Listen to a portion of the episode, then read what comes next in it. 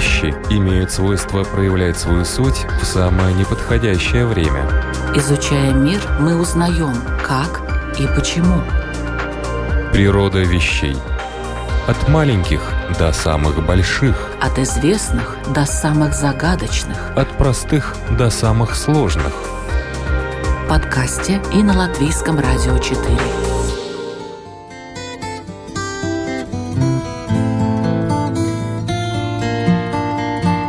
Приветствую вас, любители узнавать новое об уже известном. В эфире Латвийского радио 4 или в подкасте программа «Природа вещей». У микрофона Людмила Вавинска. После кончины королевы Великобритании Елизаветы II особое внимание было приковано к королевским семьям – Возник интерес и вопросы относительно преемственности этого института власти, его возможностей и ограничений в разных странах и даже относительно имен королей. Но действительно, почему так долго и хорошо нам известный Чарльз, принц Уэльский, вдруг стал Карлом III? Почему одни имена у царствующих особ постоянно повторяются? Скажем, во Франции Людовиков было аж 18, а в Швеции Карлов – 16 а другие имена остаются в единственном числе. И что вообще означают определенные имена для будущих королей? Неужели они могут повлиять на судьбу и время правления целых династий? Эти вопросы я сегодня постараюсь задать нашему гостю Евгению Пчелову, кандидату исторических наук, доценту Российского государственного гуманитарного университета, написавшему порядка 40 книг и учебников по истории и более 800 научных работ. Добрый день, уважаемый Евгений. Добрый день. Есть ли какая-то традиция в именах монархов? Как их называют? Почему выбирают какие-то определенные имена? Конечно, имя в истории монархических династий – это не просто имя конкретного человека, это имя правителя, и оно выполняет очень важные символические, я бы даже сказал, репрезентативные функции. Оно обозначает определенную эпоху в истории. И прежде всего эти имена должны подчеркивать историческую преемственность. Имена как бы э, легитимируют носителей, причисляют их к определенной династии. Поэтому в этом отношении имя выполняет очень важную такую символическо-политическую, я бы сказал, функцию. И выбору имени придавалось всегда очень большое значение. Это очень давняя традиция. Если мы возьмем европейские монархии, то уже с периода раннего Средневековья мы видим определенные закономерности в использовании династических имен в различных монарших династиях Европы. Ну, одна из вот таких очень характерных особенностей, которая присутствовала и в ранней средневековой Франции, и в ранней средневековой Англии, и в немецких землях, и на Руси, и у других монарших династий, это так называемое повторение имени или даже определенных частей имени, так называемое варьирование родового имени. Ну, древнерусская история – это хорошо, всем известное явление, потому что все, кто соприкасался с ней, помнят, сколько было у нас князей с именами Святослав, Изяслав, Мстислав, Владимир, Всеволод. Вот такие имена – которые состоят из двух корней, эти части имен, как бы повторялись в именах потомков. И таким образом подчеркивалась династическая преемственность, историческое единство данной династии. То же самое мы видим и в Западной Европе, в именах скандинавских конунгов, в именах франкских королей, Мировей, Хлодовех, Хлодвиг, Дагоберт, Сигиберт и так далее – в именах э, англосаксонских королей то же самое. Имя состоит из двух основ, из двух корней. И это, кстати, была принадлежность исключительно высшей аристократии тогдашней Европы. И вот эти корни повторяются в различных вариациях имен у потомков. Это одна из очень древних традиций, которая просуществовала на протяжении нескольких веков. Еще одна очень важная традиция – это – повторение имен предков. Но здесь были свои особенности и даже свои запреты. Ну вот, например, в примере династии Рюриковича, я просто ее привожу, поскольку она наиболее изучена в этом отношении. Но это характерно было и для европейских династий. Это был такой общий европейский контекст. Например, очень активно использовались имена для внуков имя деда. Но важно было, чтобы предок был уже умершим, то есть в честь живых предков потомков, как правило, старались не называть. В то же время был распространен обычай наименования племянника по живущему дяде, поскольку дядя в этих архаических традициях, идущих еще из древности, имел очень большое значение в семейной иерархии, мог выступать в качестве воспитателя своих племянников. Так что вот существовала такая традиция наименования по дяде, наречения по дяде. Играла роль и женская линия. Иногда имена переходили через женское наследование, когда необходимо было подчеркнуть преемственность с материнскими родами, с материнской династией. Иногда возникали ситуации, когда родные братья имели одно и то же имя – это тоже могло быть, причем они могли жить одновременно. Но в этом случае, например, в православной традиции древнерусской, у них были разные святые покровители. Иными словами, вот таких номастических, антропонимических, антропонимия – это совокупность имен, антропонимических традиций европейских династиях было очень и очень много – и надо сказать, что, конечно, имя выполняло вот такую очень важную не просто семейную, но именно династическую, я бы сказал, идеологическую и символическую функцию. Тем самым как бы легитимируя династию и ее преемственность э, с древних времен, с давних времен, таким использованием определенных династических имен, их повторением, варьированием и так далее.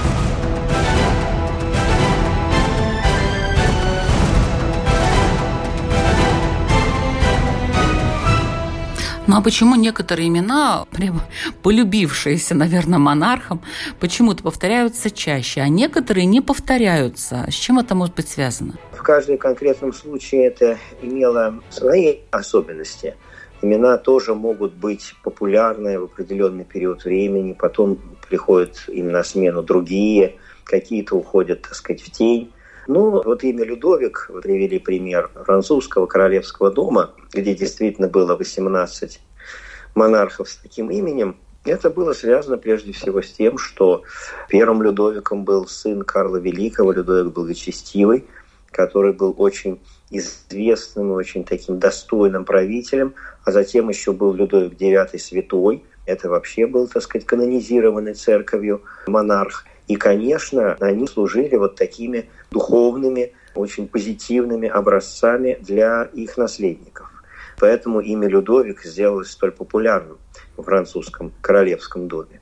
То же самое в какой-то степени касается имени Карл, которое вообще стало очень популярным среди европейских монархов, потому что был, конечно же, Карл Великий на которого равнялись, на которого ориентировались, который сыграл огромнейшую роль в истории Европы. И он, собственно говоря, и сделал это имя Карл, Карлус, очень популярным. Оно пошло не только французскую династию, но и в другие династии. И потом стало вот в Англии при Стюартах, и в э, Швеции. В Швеции, кстати говоря, большая часть этих Карлов, сейчас у нас Карл XVI Густав, король Швеции, большая часть этих Карлов вообще мифическая.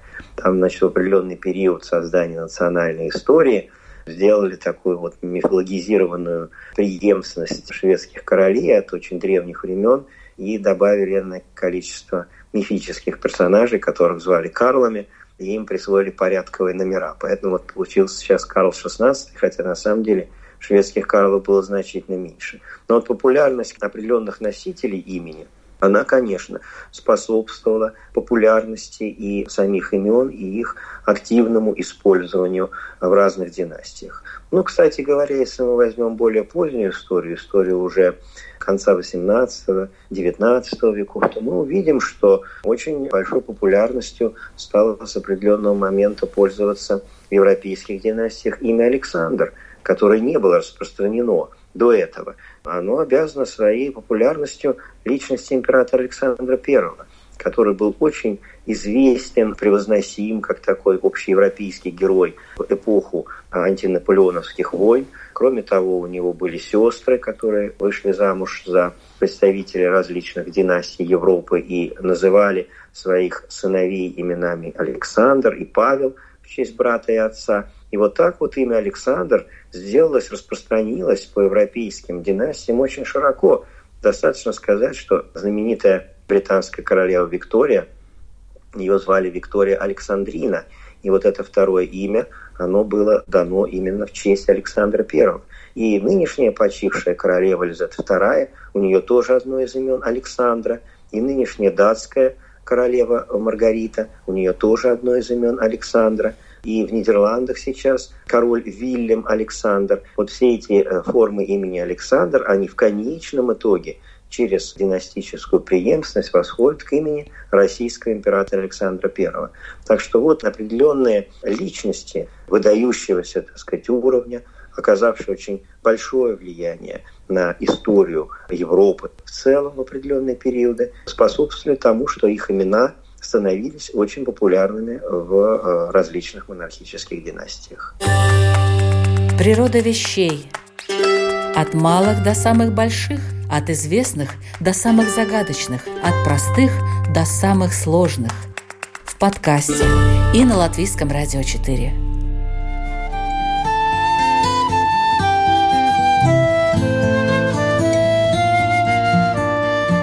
А были такие короли, чьи имена уже потом никогда не повторялись, наверное, с какой-нибудь такой несчастной, плохой или вообще ужасной судьбой? Сложно сказать, конечно, в какой-то степени могли быть такие эпизоды, а, но насколько они были обусловлены личностью и насколько они обусловлены были вот такими печальными обстоятельствами их жизни, сложно сказать. Я бы сказал, что это отчасти такая мифологизированная ситуация. Но бывали моменты, когда мы не обнаруживаем присутствие определенных имен определенные исторические периоды. Ну, например, вот имя Павел – в династии Романовых после Павла I долгое время не использовалось, вплоть до второй половины XIX века. В то же время оно широко использовалось в европейских династиях, благодаря тому, что вот уже я говорил об этом, дочери Павла стали женами различных европейских монархов. Так что это по-разному. Но, знаете, я бы не преувеличивал здесь. Вот сейчас, когда появился новый король Соединенного Королевства Великобритании, Северной Ирландии, Карл III, тоже началась такая волна обсуждения, что вот смотрите, какие были Карлы до этого, неудачные там и так далее. Но действительно, судьба Карла I английского короля была трагичной. Он погиб, э, убитый, казненный, так сказать, в результате революции английской. Но его сын Карл II вернулся на престол – осуществилась реставрация монархии через 10 лет. Его правление продолжалось на протяжении 25 лет, четверть века. Я думаю, вряд ли можно считать его каким-то несчастным королем. Напротив. Так что я не преувеличивал бы, вот знаете, такую как бы негативную символику каких-то имен. Скорее, все-таки была ориентация в большей степени на позитивные примеры, на примеры вот таких ярких и значимых личностей. А вот интересно, были какие-то мнения по поводу несчастливых цифр? Вот, скажем так, известная цифра 13, например, э, Людовик XIII там, и так далее. Вообще э, Вы короли знаете, не пропускали, я... да, вот этих вот чисел? Нет. Нет, нет, нет, нет, никогда не пропускали. Ну, здесь, понимаете, надо еще вот какой момент учесть. Дело в том, что вот эти числовые обозначения, они, в общем, появились сравнительно поздно. Это не какая-то такая очень древняя традиция там первый, второй, пятый, десятый. А эта традиция уже ближе к позднему средневековью, когда появляются, когда создаются такие исторические большие нарративы в европейских монархиях. Вот тогда появляется эта нумерация. Такой, секой, там, 10, 11, 12. Но э, никогда не пропускалось, и никто не думал, что там Людовик 13 какой-то несчастливый, потому что плохое число. Это предрассудки они не могли влиять, конечно, на такие высокие, так сказать, основания политики. Кстати говоря, если мы возьмем историю России, то здесь тоже ведь вот эта нумерация появилась поздно. Она появилась только благодаря Петровским преобразованиям, когда европейские традиции, номинации монархов вошли э, в контекст русской культуры. И уже Петр был первый Екатерина I, Петр II, Анна, кстати говоря, именовалась первой при жизни, Елизавета Петровна именовалась первой при жизни, об этом как-то не очень, может быть, помнят. И тогда вот возникло опрокидывание как бы, да, этой нумерации и в далекое прошлое когда мы говорим там Иван IV Грозный или Иван III и так далее. Но при жизни они никогда не именовались третьими или четвертыми, просто на Руси не было такой традиции. А потом это в истории вот установилось, иногда даже возникли такие вот как бы переименования. Вот, например, Иоанн Антонович был такой император в XVIII веке, очень недолго российский. Он при жизни именовался Иоанн III, потому что счет велся от Ивана Грозного царей и потом императоров. А сейчас он известен э, в основном как Иван VI, потому что счет ведется от Ивана Калиты. Ну, это, конечно, чистая условность, вот эти номера. Мы должны это прекрасно понимать. Но, тем не менее, это в конечном итоге стало вот такой общеевропейской традицией. Поэтому у нас Карл III в Британии сейчас, Карл XVI Густав в Швеции, Маргарита II в Дании, Филипп VI в Испании. То есть это, конечно, такая тоже очень важная функция, опять-таки, подчеркивание династической преемственности, династического наследия. А раньше как отличали этих Карлов и Генрихов? Они же не имели нумерации, то есть у них было, наверное, какое-то дополнительное название. Ужасный, добрый. Да, здесь тоже очень интересный момент, который тоже надо иметь в виду, возникли действительно, ну это довольно такая ранняя традиция, возникли действительно вот такие наименования, как бы эпитеты монарха. Мы уже говорили о Людовике Благочестивом, например. Иногда это были неофициальные такие эпитеты, которые потом закреплялись за этими именами.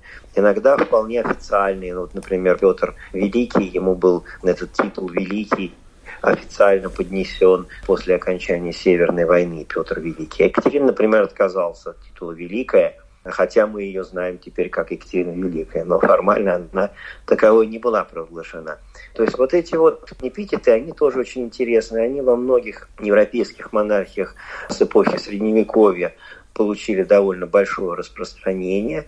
И, конечно, они были очень удачными, иногда очень яркими как, например, Людовик Сварливый был э, во Франции король или Карл Безумный. Но на самом деле это тоже такая традиция достаточно архаичная, потому что она уходит корнями еще в период э, даже раннего Средневековья. Если мы вспомним скандинавскую историю и скандинавских викингов, конунгов, то там как раз количество прозвищ, оно совершенно невероятно, и прозвища совершенно удивительные. Ну, там какой-нибудь Олаф Лесоруб или один из конунгов носил прозвище «щедрый на золото и скупой на еду» и так далее, и так далее. То есть вот это вот действительно очень яркое такое обозначение, прозвание, которое прилепляется к человеку и потом уже от него не отстает.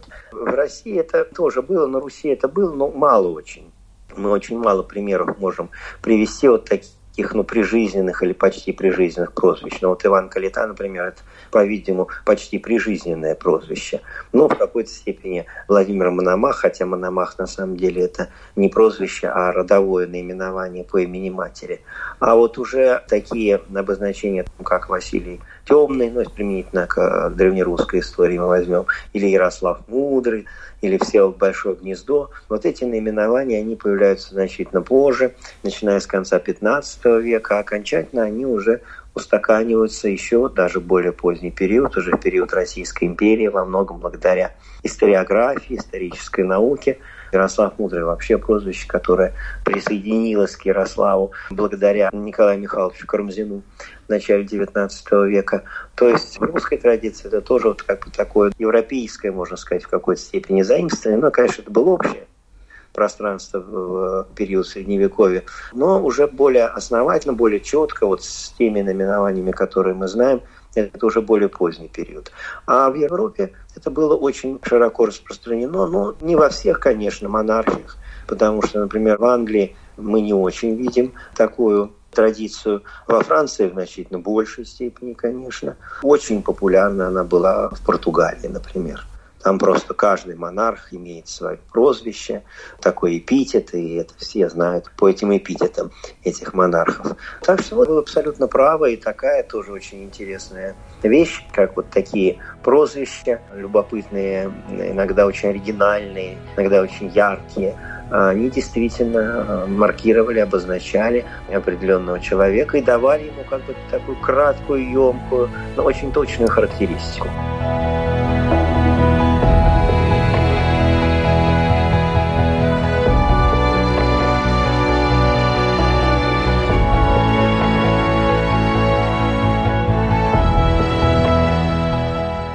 Это программа «Природа вещей». У микрофона Людмила Вавинска. Сегодня мы изучаем имена монарших особ, их историю, особенности и мифы, с ними связанные. В этом нам помогает историк и геральдист Евгений Пчелов –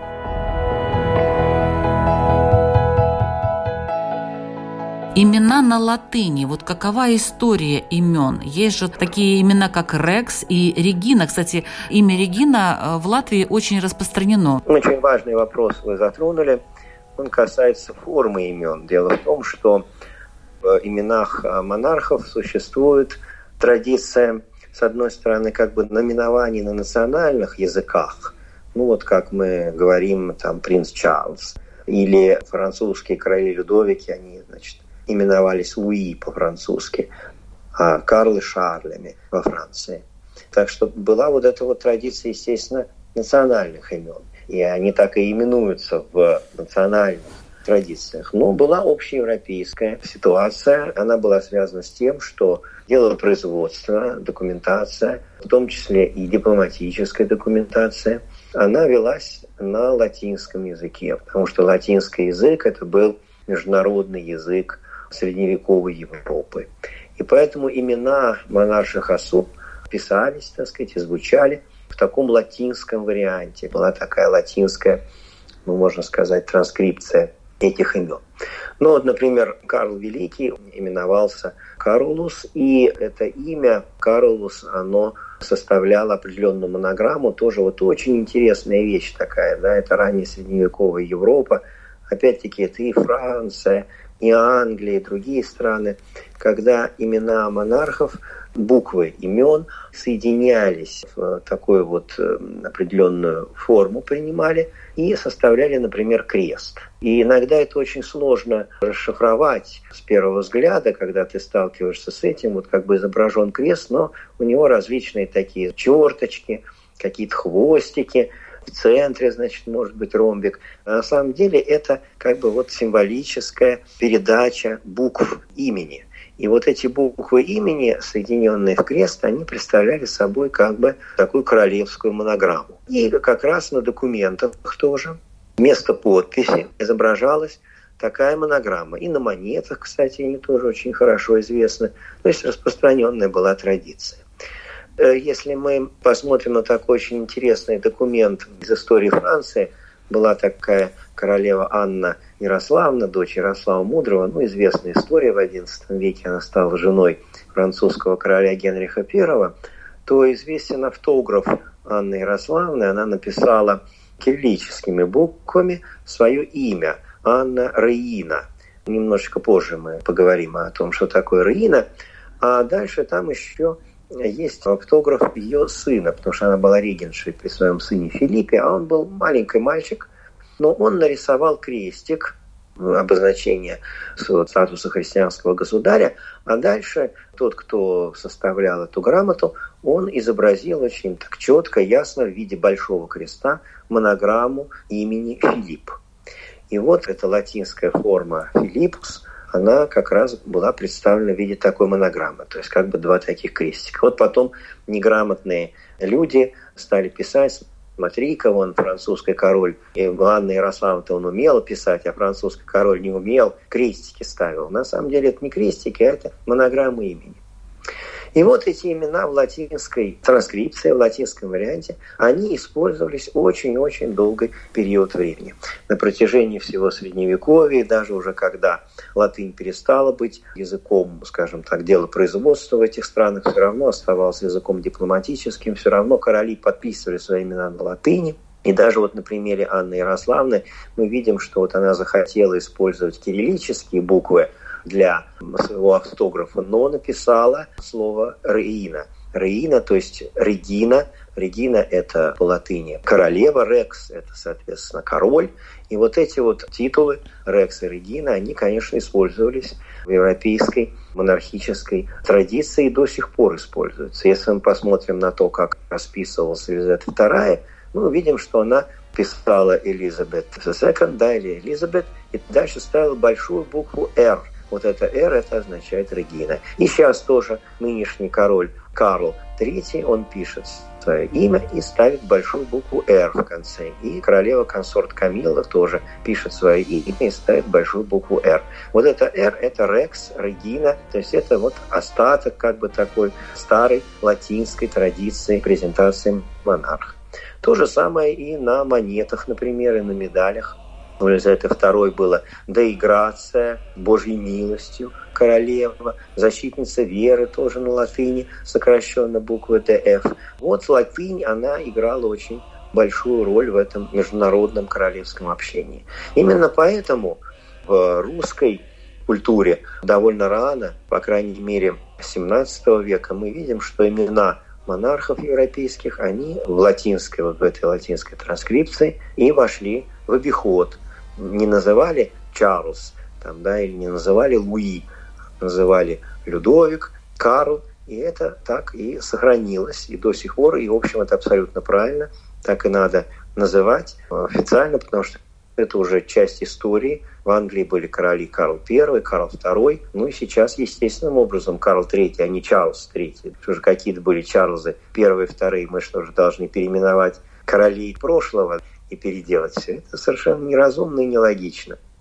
Поэтому ничего удивительного в том, что вот эти национальные имена превращаются в такие латинизированные формы и становятся официальными, нет. Это как раз очень э, старая история, восходящая еще к раннесредневековым временам Европы. Но есть еще ведь феномен переименования монаршей особы. В чем он заключается? Вот когда, допустим, вступает на престол какой-то человек, у него одно имя, потом почему-то появляется другое имя у него. Зачем это надо? Таких вещей, конечно, не было. Здесь надо просто уточнить момент. Дело в том, что в европейских монархиях у представителей монарших династий, как правило, не одно имя, а несколько имен. Вот у той же Елизаветы II несколько имен на самом деле было. Почему эти несколько имен возникают? Дело в том, что это как раз как бы такая квинтэссенция династической преемственности. Потому что одно имя может свидетельствовать об одном, отсылать к одному из предков, другое имя к другому, третье к предкам по линии матери. Очень большое значение имеют крестные родители, которые тоже могут имена передать своим э, восприемникам. То есть количество имен, оно может быть достаточно большим.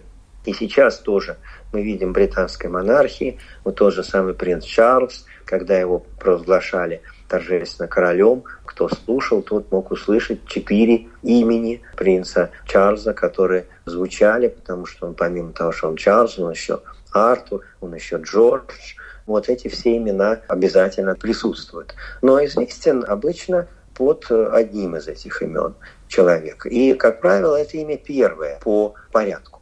Но это не всегда так бывает. Природа вещей от малых до самых больших, от известных до самых загадочных, от простых до самых сложных. В подкасте и на Латвийском радио 4. Бывает, что при вошествии на престол выбирается не первое имя, а какое-то из других. Ну, вот такой был случай, например, в британской монархии у королевы Виктории, которая тоже была, как мы теперь с вами понимаем, Виктория Александрина на самом деле. У королевы Виктории наследником был ее старший сын, который стал королем Эдуардом VII. Так вот, значит, до того, как он стал королем Эдуардом VII, он в семейном кругу был очень широко известен под своим таким семейным прозвищем Берти. Берти – это, естественно, такая домашняя форма имени Альберт. у него действительно было одно из имен Альберт. Это, конечно, мы понимаем, откуда значит, это имя, потому что у королевы Виктории был э, супруг принц Альберт. Это был представитель немецкой династии саксон-кобург-готских принцев. И, естественно, по имени отца вот это имя Альберт и присутствовало в британской монархии. Но когда сын королевы Виктории стал королем, он стал не Альбертом. Альберт вообще в Англии не было королей никогда. Такое не присутствовало в именослове. Он взял следующее свое имя, но он стал Эдуардом VII. Почему Эдуард? Потому что Эдуард это как раз очень традиционное, характерное для английской истории королевское имя. Были предшественники, ну, правда, в средние века это было, но это были все известные очень короли, Эдуард III э, и так далее, во времена династии Плантагенетов и потом во времена династии Тюдоров. И вот как бы, чтобы подчеркнуть такую преемственность именно с английской историей, было взято имя Эдуард, а не имя Альберт, которое ну, совсем как бы было для английских династий совершенно не характерно. Так что вот здесь сыграла роль как раз ситуация, когда нужно было подчеркнуть свою преемственность со старой британской традицией монархии. То же самое произошло и с королем Георгом V, потому что имя вот Георг, да, это было имя, которое не было первым среди его имен, но оно, конечно, отсылало к тоже очень такой почтенной традиции королей Георгов Ганноверской династии, к которой принадлежала королева Виктория.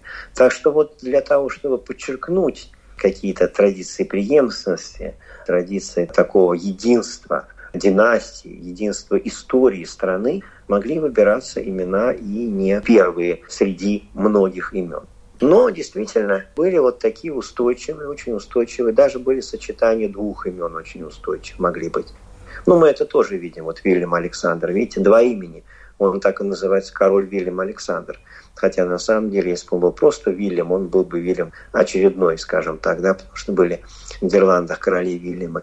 Вот. А где-то просто эти имена соединялись в такое единое целое, что он воспринимается почти как одно имя, как Фридрих Вильгельм, например, германской, прусской монархии. Вот там Фридрих Вильгельм I, Фридрих Вильгельм II, и в то же время есть просто Фридрихи, тоже со своей нумерацией.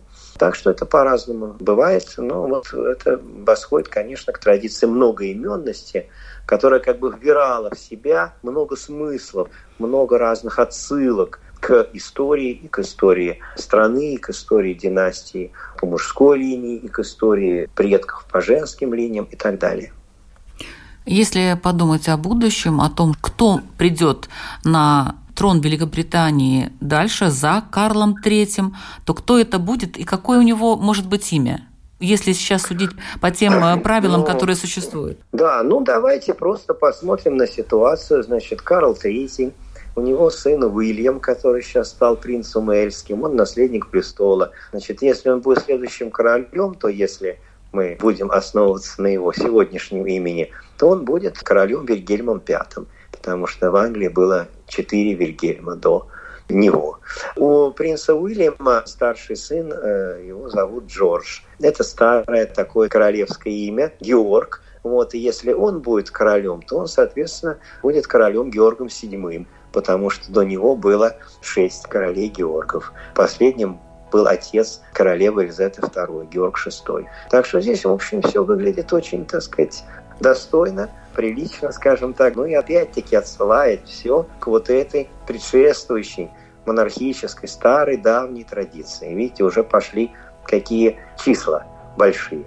Уже это и пятый, и седьмые там и так далее. Так что вот так, вот такая перспектива.